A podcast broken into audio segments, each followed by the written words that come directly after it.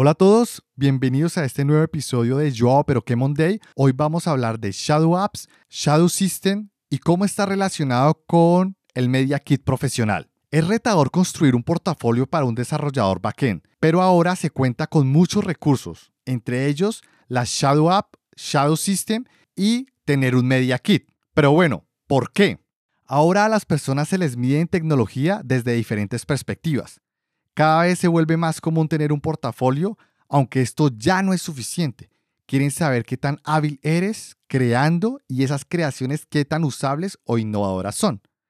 Antes de continuar, ¿qué es eso de Media Kit? Hola Nata, ¿cómo vas? ¿Bien, bien? sí, me agarraste medio de imprevisto, me estaba por preparar el mate para escuchar tu, tu space, así que justo. genial, genial. Bueno, Nata, te tengo una pregunta. ¿Tú habías escuchado de este Media Kit? No, vos sabes que no, me llamó la atención que publicaste ya en tus redes sociales estos días, estuviste publicando sobre esto, jamás había escuchado algo al respecto. No es algo muy escuchado porque normalmente es una herramienta que se pide para las personas que se dedican a crear contenido en línea.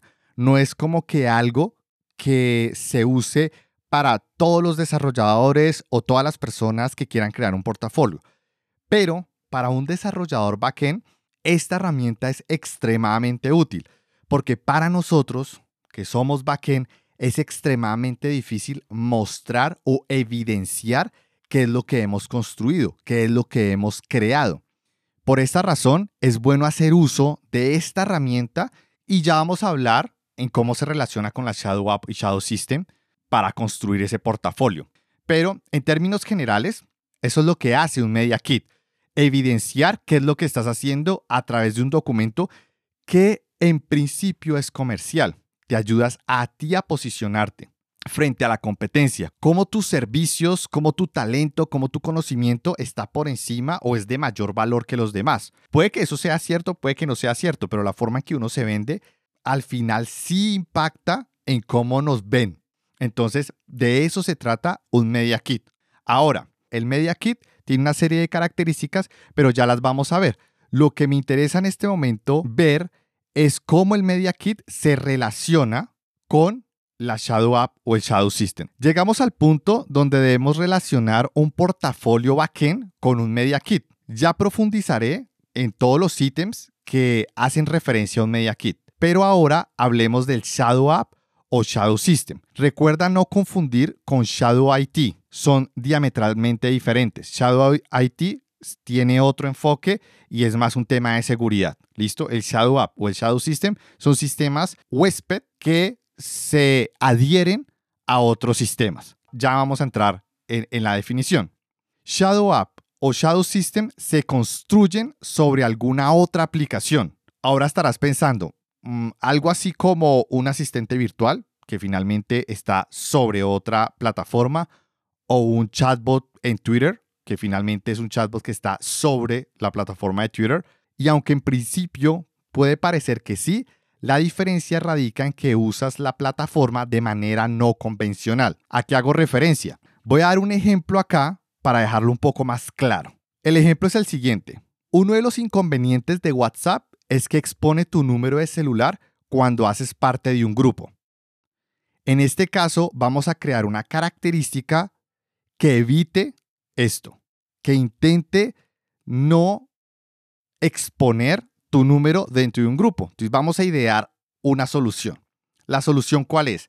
Crear un asistente virtual que va a gestionar los grupos en backend. De esta manera, si alguien pertenece a un grupo, lo que va a pasar es que solo podrás enviar mensajes al grupo y recibirlos a través del asistente virtual. El asistente virtual va a operar como man in the middle, como un sistema intermedio entre tú y el grupo. De esa manera tú nunca expones tus datos. De hecho, puedes de alguna forma decirle, podría ser una característica del asistente virtual, que tú puedas enviar mensajes de forma anónima, que no sepan quien lo vio. Obviamente, si es algún tipo de mensaje hate o algo así, pues lo, lo bloqueará. Pues la idea es construirlo que cumpla ciertas normas. Pero es, si se dan cuenta, es crear, si es un asistente virtual, eso es fácil de construir y más que todo eso es más trabajo de backend que, que de frontend, totalmente. pero le das la vuelta, crea sistemas que utilicen características o alteren características del sistema, pero desde esta perspectiva, que lo hagan de manera no convencional. ¿Esto con qué fin? Para que tú puedas mostrar qué tan creativo y qué tan innovador y cómo tu plataforma, qué habilidades tienes para modificar o hacer que otras plataformas se comporten de una manera diferente con algo de creatividad. Nata, ¿qué te parece? No, súper interesante, sí, ahora es como vos decías hoy, es un término por ahí no tan, no tan escuchado, pero súper interesante todo lo que planteas. Me reinteresaría también, además del ejemplo que diste, eh, por ahí tener más ejemplos. Dijiste que hoy ibas a hablar más sobre backend, pero me reinteresa también un ejemplo sobre frontend o alguna otra área donde se podría, no sé si implementar o demostrar un ejemplo sobre ello. Ok, listo. De hecho, tenía uno preparado por, por si me hacían esa pregunta, para que veas.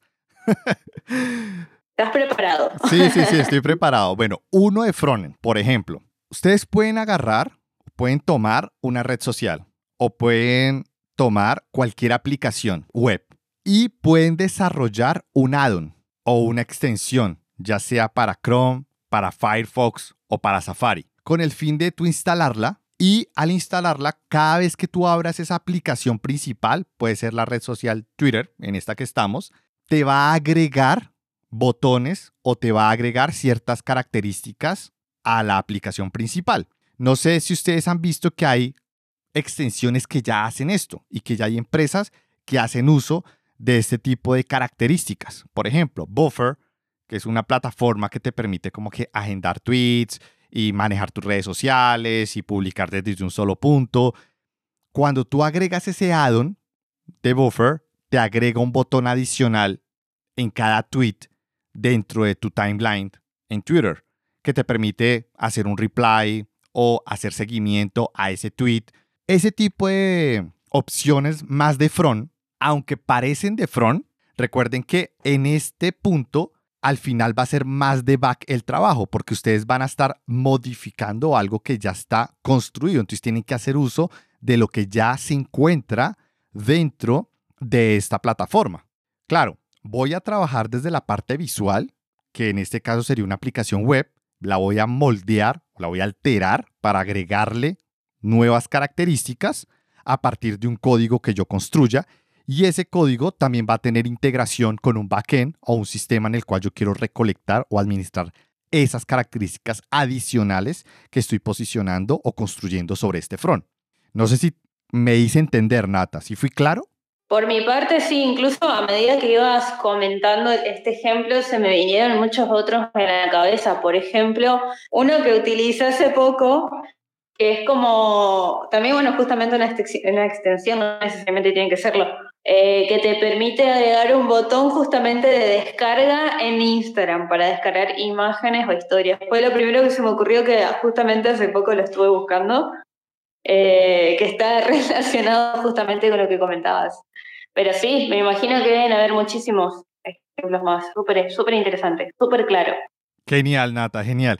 ¿Por qué hay esa distinción? Shadow App o Shadow System. Shadow App es más orientado a ese que les acabo de comentar, que es más de alterar una aplicación y como de hacer esa extensión o adición a lo que ya está construido dentro de una aplicación. En este caso sería Twitter. Pero el Shadow System son componentes que se adhieren a otros sistemas de backend. Por ejemplo, yo tengo un componente que desarrollé que constantemente está evaluando y monitoreando las características de uso de una máquina virtual que yo tengo. Ese componente tiene un endpoint, el cual yo apunto por un sistema de integración que yo construí, que cuando ocurren ciertos cambios dentro de esta máquina virtual, ese pequeño código que yo tengo corriendo dentro de esta máquina va a lanzar una alerta. Esta alerta se procesa se identifica el fallo, si es el que yo quiero identificar, va a tener un endpoint el cual yo puedo ingresar para hacer la corrección posterior. Son pequeños componentes que yo desarrollo para mis sistemas para lo que yo construyo a nivel muy personal, pero que me permiten monitorear todos estos proyectos personales. Este no lo he liberado, por ejemplo, pero es algo, es algo extremadamente sencillo, pero que me resuelve un problema que yo tenía que no pude resolverlo con otra cosa porque es un proyecto de Apache sobre un Ubuntu que tiene ciertas características, etcétera, etcétera. En este caso es completamente automatizado y no hay como una interacción como los dos ejemplos que acabo de dar, que es el asistente virtual y la aplicación sobre otra aplicación, ¿listo? Que es la de Twitter, la extensión sobre, sobre la aplicación de Twitter. Por eso hago esa distinción. Puedes crear Shadow Apps como Shadow System. Reitero, no es un término muy usado. Me gusta usarlo porque engloba un área que comúnmente no tiene un nombre propio, ¿sí? Está como integrada a otras. Y a nivel de arquitectura de software, como que ya están identificadas e integradas a otras, pero me gusta darles un nombre propio porque nos permite crear también a nosotros aplicaciones, nos permite crear sistemas, nos permite crear un portafolio, el cual pueda evidenciar que tenemos ciertas habilidades más allá de lo que normalmente hacemos como desarrolladores de backend. Entonces es una forma también de posicionar, de, posicionarte y venderte frente a un empleador o frente al mercado. ¿Vale? No sé si haga esto sentido para ti, Nata. Sí, sí, total. Se me ocurrió una consulta. ¿Necesariamente este tipo de aplicaciones tienen que ser de uso personal o puede ser alguna aplicación que termine escalando y siendo comercial o incluso se me ocurre que podrían incluso eh, sumar, por ejemplo, hasta las características de Twitter que vos comentabas, incluso si tiene, ¿cómo es? Eh, si tiene fama, digamos, como que todo el mundo lo termina usando, incluso se podría sumar al mismo producto. Ok, y sí, sí, así es. Si tiene cierto nivel de fama o tiene cierto nivel de usabilidad, va a ser bastante útil. Y de hecho, es el siguiente punto. Recuerda que esto es un portafolio orientado a un media kit y este está definido con ciertas peculiaridades. He leído mucho al respecto últimamente sobre qué es lo que constituye un Media Kit. Hay diferentes, si ustedes se ponen a leer, todo el mundo tiene cierta orientación, pero comparten como unas características propias, de las cuales rescato cinco puntos que listo en este preciso instante y la idea es hablar cada uno contigo, Nata. Y entonces el primero es biografía, que tiene que ver contigo, con la persona que lo construye. Y es una breve pero impactante presentación sobre ti, tu trayectoria, tus habilidades e información relevante para tus potenciales empleadores, clientes o colaboradores. La idea es transmitir tu tono y estilo personal, tu personalidad frente a lo que construyes y temas que te gustan. Conseguir un equilibrio entre presentación positiva y una presentación comercial porque recuerda que la idea de construir este Media Kit a partir de Shadow App o Shadow System es que te permita también venderte profesionalmente, no solo con un empleador, si tienes cierto número de seguidores en Twitter o en alguna red social, también puede ser útil para posicionar tus servicios o tu conocimiento, tu audiencia a alguna startup pequeña que esté iniciando. En mi caso yo lo hice con Hasura, que me ayudó a crecer y los ayudé a crecer y lo hice con CopyAI, que los ayudé a crecer y me ayudaron a crecer y de hecho tengo una licencia gratuita de CopyAI gracias a cierto nivel de influencia que tenía dentro de Twitter.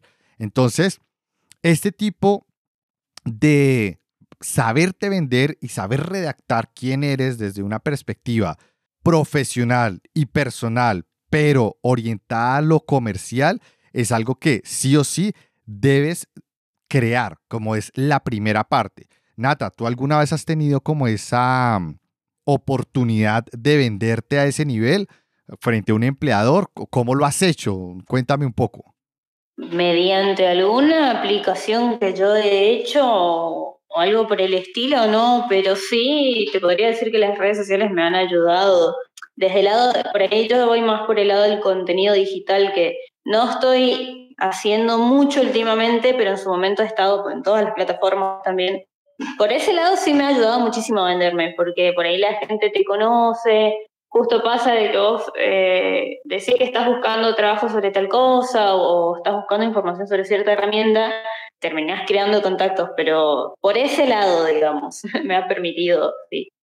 Ok, genial. No, y está bien porque finalmente hace parte, es el primer componente, es esa parte biográfica, la cual te posiciona y te muestra a nivel de persona. Pero ahora vamos a pasar al segundo punto de 5 y es estadísticas.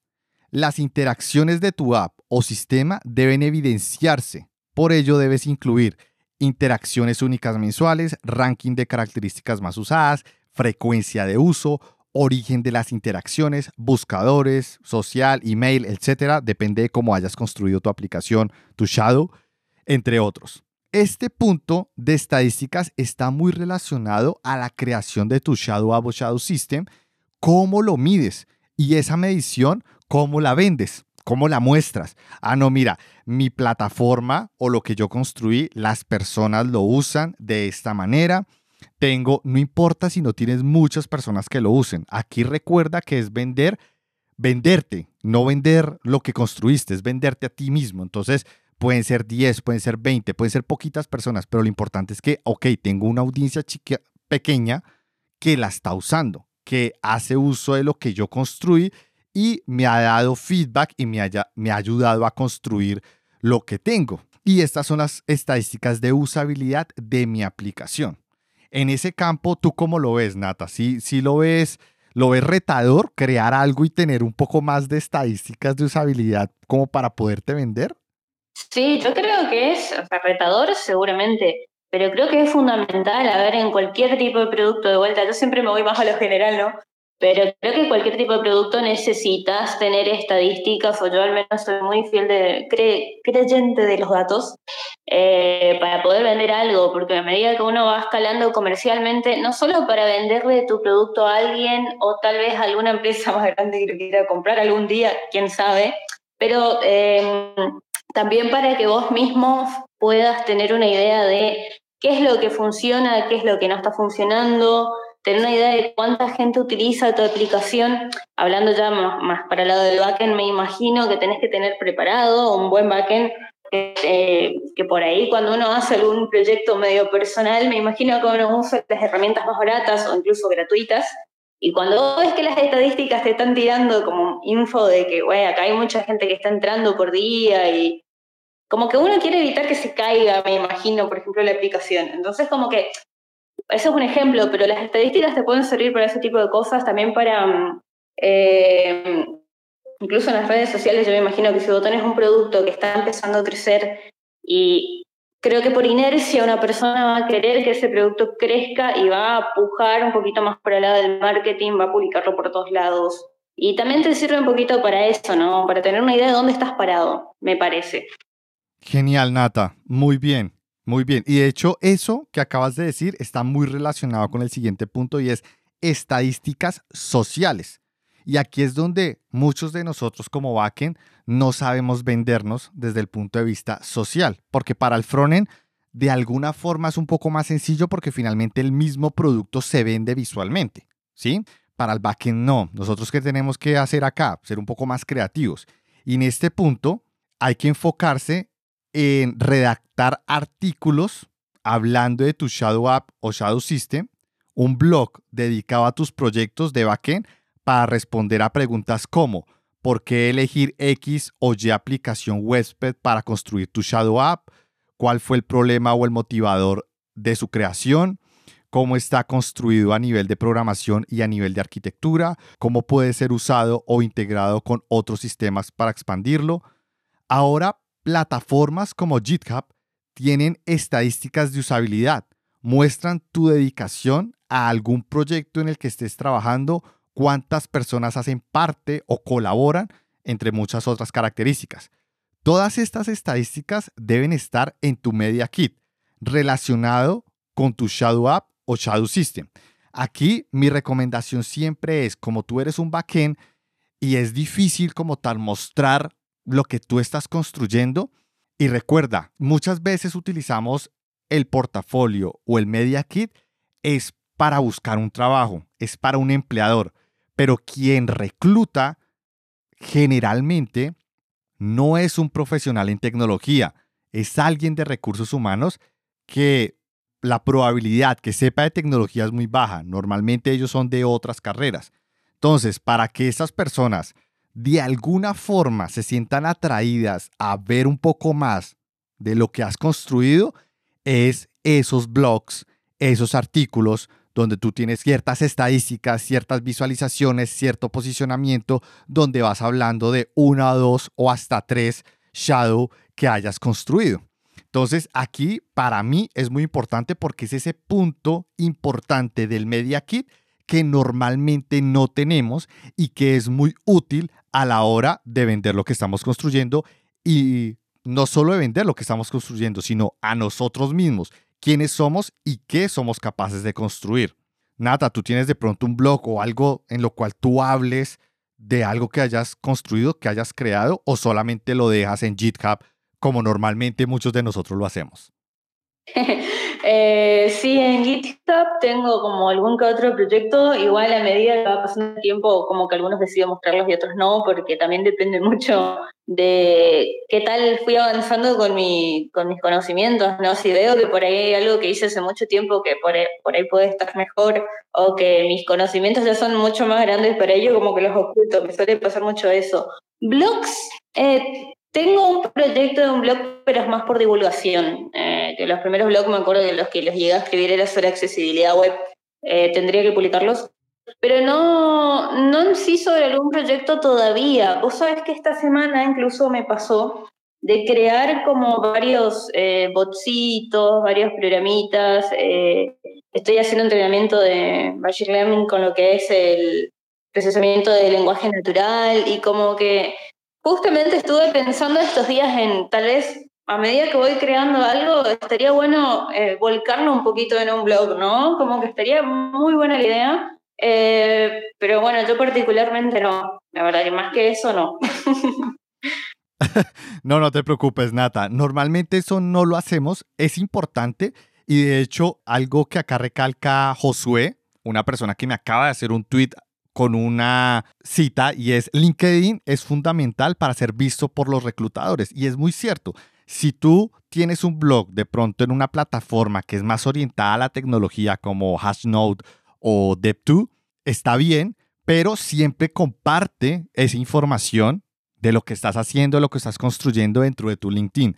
Porque finalmente el algoritmo de LinkedIn, más que posicionar tu contenido como otras redes sociales, está orientado a posicionarte como profesional hacia los reclutadores y empresas que estén interesadas en contratarte. Entonces, ese tipo de, de plataformas como LinkedIn son únicas porque tienen un algoritmo orientado a la social media totalmente diferente a lo que el resto de plataformas tienen. Dale, Nata. No, iba a preguntarte más que nada, no necesariamente tiene que ser eh, de una manera, digamos, de, hablar sobre tu producto, por ejemplo, tu Shadow de una manera escrita, también podría ser, por ejemplo, esto, estos espacios de podcast creo que te podrían servir también en el caso de que necesites para crear contenido con respecto a eso. El otro día creo que vos estuviste haciendo tweets justamente sobre las soft skills y había una lista muy larga de tipos de soft skills, que son justamente el saber comunicar de diferentes maneras, por escrito, eh, hablando. Como que habían ahí un montón de, maneras, creo que no encerrarse solo en los blogs, creo que está bueno también como hacerlo de una manera más creativa, o como decía acá el compañero Josué de LinkedIn, que también es fundamental, saber cómo utilizar la plataforma, cómo servir la información eh, y cómo contactarse, porque es meramente social. Entonces yo creo que hay muchísimas otras maneras, me parece, ¿no? Como de, de dar a conocerse.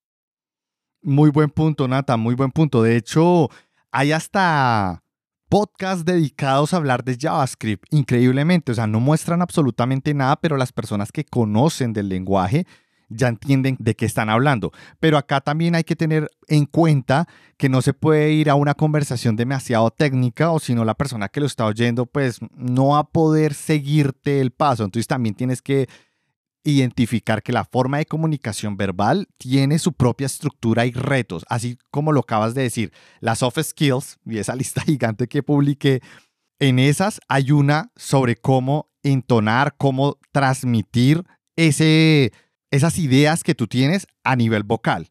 Y es muy importante saber qué palabras usar, no irse demasiado al tecnicismo porque recuerda que tu audiencia puede o no ser técnica, puede o no tener un nivel técnico como el que tú tienes, entonces tienes que mantener cierto nivel conversacional para intentar incluir al mayor número de personas.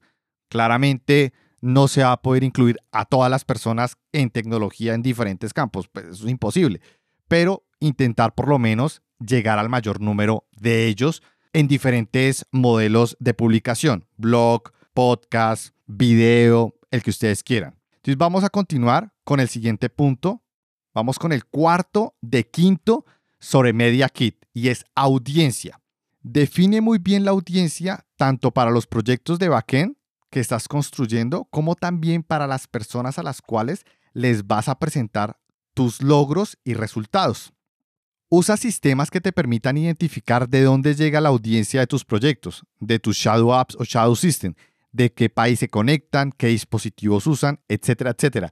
Todo eso lo puedes extraer de un request que se hace a tu proyecto. Por ejemplo, cuando tú tienes algún API construido que se integra de alguna forma o hace un wrap-up o envuelve otras APIs de otras plataformas. Cuando tú logras crear este tipo de sistemas, pues claramente van a empezar a usarlo. Y cuando las personas lo usan, normalmente estos requests tienen muchísima información que tú puedes extraer de cada request. País, ubicación, IP, puedes saber navegador web, sistema usado, protocolo, muchísimas cosas, las cuales te van a permitir crear estadísticas que también puedes colocar dentro de tu Media Kit, que al final va a mostrar todas esas estadísticas y toda esa información valiosa para que quien la lee sepa que tú construiste algo que realmente tiene fundamentos, tiene usabilidad. No sé, por ejemplo, yo hasta el momento he construido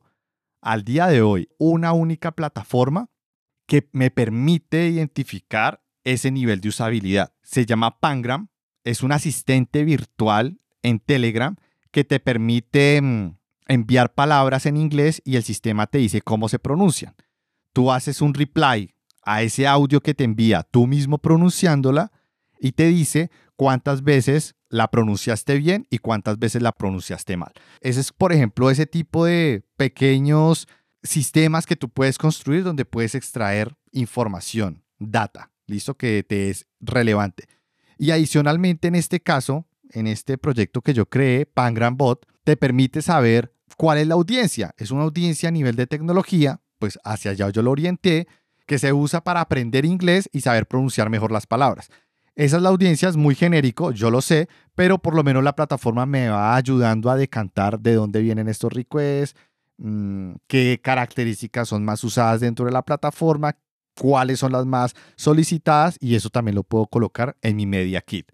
Nata, ¿alguna vez has construido algo donde tú puedas decir, oye, yo puedo extraer información estadística eh, o geográfica de estas personas para poder, no sé, hacer algún tipo de mapeo o visualización de ello? Sí, sí, puede ser que sí, no con esa, con intención, digamos, como para un portafolio, pero sí me ha pasado. Yo trabajo con datos, así que medio que un poquito el manejo de, extracción de datos, visualización, sí, sí, se suele usar bastante en, en el día a día.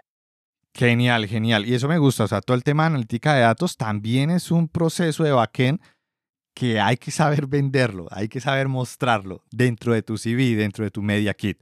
Entonces, vamos con el último punto, quinto, y es colaboraciones. Ser de backend está lejos de ser lobo solitario. Es sobre colaboración, cómo construir un proyecto donde varias personas le puedan echar mano para cambiar o proponer nuevas características.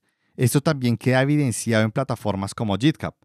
Hay otra alternativa para esto y es hacer peer programming, grabar sesiones trabajando con otras personas, resolviendo un problema bien identificado y explicado. Así construyes material alrededor de tu Shadow App o Shadow System que te ayuda a venderte frente a un empleador, clientes, un patrocinador, etcétera, etcétera. ¿Has hecho esto, Nata? Por lo menos este, esta opción de crear ese contenido alrededor de tu portafolio, de tu Shadow App Shadow System, en este caso estamos hablando de esto, pero en otros que tú hayas construido, crear material alrededor, por ejemplo, en video, algo así como un peer programming? No sé si cuenta, pero anteriormente he hecho mm, sesiones de Twitch donde he hecho live programming, no peer programming como tal, porque estaba entre comillas sola, pero siempre había gente que entraba y salía. Me acuerdo que era una de ellas fue cinco horas de, corrido. Y siempre había alguien que tal vez no estaba presente ahí haciendo peer programming, pero comentando y guiándote. Yo creo que esa fue una, sería una experiencia muy linda de repetirlo, que les recomiendo a todos que lo hagan, porque más allá de que uno muestra lo que hace, ¿no? Sino también para sacarse un poquito el miedo, yo creo que está, está bueno. Eh, y te quería hacer una pregunta con respecto a esto, porque vos estabas comentando recién en este último punto el tema de eh, colaboraciones. Sí o sí, este Shadow App tiene que ser open source. No, no, nada, no tiene que ser open source. Como te digo, es depende cómo tú lo orientes. O sea, si tu construcción si tu aplicación o tu sistema Shadow se integra con otros sistemas, no necesariamente tienes que exponer el código o hacer que las personas sepan cómo está construido tu código. También puedes hacer que estas personas lo utilicen y crear estos, en vez de hacer peer programming, de pronto hacer esas discusiones en vivo, de pronto en Twitch, con algunas personas que usan el producto final y también pueden dar recomendaciones en cómo ellos lo usan, para qué lo usan y de pronto identificar otras formas de uso de lo que estás construyendo y de esa manera puedes generar contenido, mostrar también dentro de tu media kit todo ese proceso de exploración porque eso hace parte de todo este mundo de construcción de aplicaciones. Entonces no necesariamente tiene que ser open source. Ayuda, sí, a que sea open source porque hay otras estadísticas y otros campos que puedes explorar para generar más estadísticas, más contenido y cómo cumplir esos cinco puntos del Media Kit pero no es esencial, ¿listo? Puede ser prescindible, pero tienes que orientarlo desde otras perspectivas para mostrar también lo que has construido y has posicionado con tu audiencia o cómo tú te estás posicionando profesionalmente con tu empleador. ¿Listo? Porque puede que tu audiencia no sea eh, Twitter, ¿sí? Puede ser LinkedIn y puede ser reclutadores, ¿vale? Entonces, respondiendo a tu pregunta, no, no necesariamente tiene que ser open source. Excelente es para sacarse de la duda, siempre está bueno consultarlo. Genial, Nata. Entonces, vamos a continuar y vamos a retomar un poco las Shadow Apps y los Shadow System. Desde el punto de vista técnico, son tres puntos a tener en cuenta cuando construyes estos sistemas o estas aplicaciones para venderte, para posicionarte dentro de una, una audiencia o a nivel profesional, mostrar de qué estás hecha o hecho y qué puedes construir. ¿Listo? Son tres puntos y es, primero, clean code. Si es open source, debes mostrar cómo lo construyes y qué estructuras utilizas para mantener un código limpio. Y el código limpio engloba todo, también la parte de testing, la parte de cómo eh, se integran cada uno de los componentes, cómo pueden otras personas colaborar, ¿vale? Clean Code. El segundo es arquitectura. Y dentro de arquitectura es todos los sistemas que entran en juego. Claro, un Shadow App, un Shadow System es un huésped dentro de otra aplicación, pero tú tienes que evidenciar cómo se integra. ¿Va a ser un web scrapping como una extensión en un navegador? ¿O va a ser una integración por API como lo puede ser un asistente virtual, ¿sí? ¿Cómo está constituida esa integración? ¿Dónde se guarda la información? ¿Dónde se guardan los estados? ¿Cómo se generan las notificaciones? ¿Sí? Todos esos componentes de arquitectura de la parte técnica que conforman tu Shadow App o Shadow System, debes diagramarlo y saberlo exponer, saberlo explicar. Y eso también debe ir dentro de tu Media Kit. Y por último, documentación.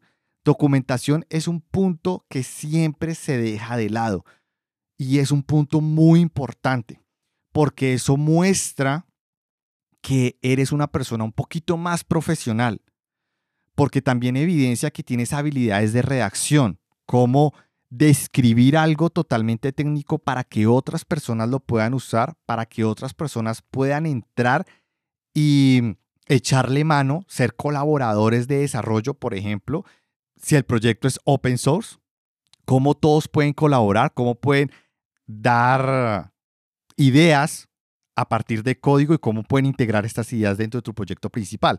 Entonces, esta parte de documentación, súper importante, súper importante.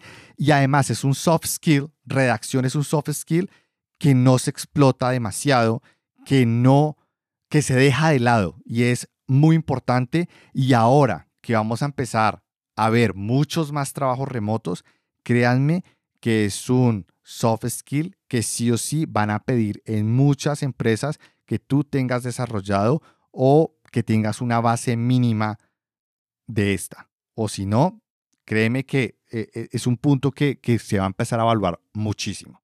¿Listo? No sé si estoy equivocado, Nata, o tú qué opinas. Sí, coincido totalmente en cualquier proyecto, sea un proyecto de una, dos, eh, cincuenta mil personas, no sé, exagerando. Es muy importante la documentación porque en algún momento, bueno, él va a llegar alguna otra persona a, darte una mano o a seguir por ahí con una tarea que le dejaste a medias o que hay que mejorar y a veces incluso a nosotros mismos nos pasa que pasa una semana cuando estamos trabajando ya ni nos acordamos lo que hicimos cinco minutos, una semana, un mes. Entonces está bueno tener documentado. Em, a mí me pasaba mucho personalmente en mi, en mi trabajo, hace poco incluso me, me, lo han hecho notar, de que yo tenía la costumbre de escribir todo, de anotar todo. Yo uso Notion, me parece una plataforma eh, excelente para documentar eh, cosas. Y nada, siempre me recalcaban eso, siempre necesitaban que se documente algo, me lo llamaban a mí porque sabían que lo hacía, digamos, de una manera prolija incluso. Eh, con lo que yo recomiendo al menos es ser claros cuando uno escribe, porque claramente tenés que escribir muchas cosas. Notion, por ejemplo, tiene una sección para añadir código y puedes elegir el tipo de código que puedes escribir. Eh, o sea, si es código de Python, si es código de JavaScript o de lo que sea, y siempre recomiendo mucho acompañarlo con imágenes, screenshots, eh, por ahí el paso a paso que le pueda ayudar a alguna persona que después tenga que retomar ese proyecto. A mí me parece fundamental esa, esa parte. Genial, Nata, genial. Voy a continuar. Si logras posicionar esos tres puntos, clean code, arquitectura y documentación, por ejemplo, como lo acaba de mencionar Nata, la parte de documentación, a través de los cinco puntos del Media Kit. Recuerden, deben relacionarse con los cinco puntos del Media Kit. Tienes un portafolio muy atractivo y disruptivo. Ahora, la idea es construir algo para venderte, no para venderlo. Si por alguna razón tu proyecto despega y te tapas en plata, pues listo, te vendiste y lo vendiste. Felicitaciones. Pero ten en mente que es más para venderte, profesionalmente, para ser contratado. Así que idea Shadow Apps y Shadow System que sean fáciles de construir, pero al mismo tiempo que sean impactantes, que sean relevantes y que sean fáciles de vender, o por lo menos de alguna forma te faciliten el proceso de venderte y venderla. Para un desarrollador backend, imaginar diferentes alternativas de uso de algo en particular es fácil con la práctica. Listo, entonces ya para ir concluyendo, para ir cerrando esta charla, quiero dejarlos con esta conclusión y también, que me compartas, Nata, ahora tus conclusiones. ¿Qué, qué, qué, qué piensas de lo que hablamos el día de hoy? Entonces, mi conclusión es la siguiente. El mundo del backend es retador, pero en el cual puede ser más creativo, creo yo. Ayuda a desarrollar ese soft skills de pensar fuera de la caja, de pensar de una forma no convencional para crear locuras que te ayuden a venderte profesionalmente. Para mí, ser de backend, ahora no demerito todo el esfuerzo y todo el conocimiento de un frontend. Ojo, no estoy diciendo eso. Pero para mí un backend, cuando quiere mostrar lo que hace, debe ser más estratégico y utilizar otro tipo de recursos que al final terminan siendo más enriquecedores que lo que puede llegar a ser un frontend. Ahora, ¿un frontend también puede hacer uso de estos? Claro que sí, pero al ser de frontend se confía mucho en lo que se construye porque se puede mostrar. Mientras que nosotros como backend no podemos hacer eso. Necesitamos recursos adicionales para mostrarlo. Nata, ¿estás de acuerdo o no estás de acuerdo? Quiero escucharte. Sí, totalmente. Incluso es una pregunta muy común en lo que es Twitter Sistemas eh, Español. es muy común la pregunta de cómo haría un, em, un portafolio backend, porque claro, es cierto que tal vez los, los frontends o frontenders los, lo tenemos más fácil. yo me incluyo porque me considero más frontend que otra cosa. Pero sí, no, totalmente. Eh, yo creo que me llevo también eh, de este, este tweet que anclaste en la charla, que es como los apuntes que estuviste subiendo, me lo llevo porque creo que muchos de estos puntos, y no sé si todos estarán de acuerdo, creo que lo, lo, usamos cada día, como esto de documentar, o por ahí cositas que tenemos, lo tenemos en cuenta en el día a día, el tema de estadísticas para otra cosa, y nunca pensamos en aplicarlo para nuestros propios proyectos o para vendernos a nosotros mismos. Entonces, yo creo que es algo muy valioso para poner en práctica a partir de ahora todo esto. No sé qué opinará el resto, pero yo me llevo mucha información nueva y valiosa también de acá. Genial, Nata. Nosotros desconocemos muchas cosas dentro del mundo de la tecnología. Yo conozco de pronto un poco más que muchos, porque ya llevo 14 años en esto, 15 años, ya este año es mi quinto año en tecnología, en desarrollo, en desarrollo de software, en construcción de, de todo este ecosistema en las diferentes empresas en las que he pertenecido y he visto muchos más roles, proyectos, ideas ejecutadas de diferentes formas que de alguna forma por experiencia me permiten tener una confianza en hablarles de este tipo de conceptos. Pero eso no quiere decir que yo me las vaya a saber todas, porque la realidad es que hoy en día estamos viendo un nacimiento de profesiones, de nuevos caminos, de nuevas capacidades tecnológicas, que cripto, que blockchain, que el metaverso, que el hiperverso, que protocolos nuevos de conectividad, un montón de cosas en los cuales ustedes se pueden desarrollar y pueden empezar a crear ese portafolio creando esas aplicaciones Shadow App o Shadow System relacionadas con este sistema de venderse Media Kit, que es un concepto no nuevo, pero no es muy usado por todo el mundo. Pueden hacer uso de este recurso para empezar a posicionarse profesionalmente. Entonces, totalmente invitados a que hagan uso y empiecen a crear proyectos al respecto. Y no siendo más, muchas gracias por el tiempo, muchas gracias Nata por tu colaboración y hacer que esta charla no fuera un monólogo y fuera algo más interactivo. No, no, siempre es un placer estar de co-host en tus, en tus programas, así que nada, súmense chicos, sigan en, Spotify, en, las redes a, a que está muy bueno y por lo que vi también el contenido que se viene de la segunda temporada de Píxeles está súper interesante. Sí, sí, sí, las tres primeras invitadas son de buen perfil y los temas van a ser bien interesantes, entonces para que se suscriban. Muchas gracias y nos hablamos en la próxima. Adiós.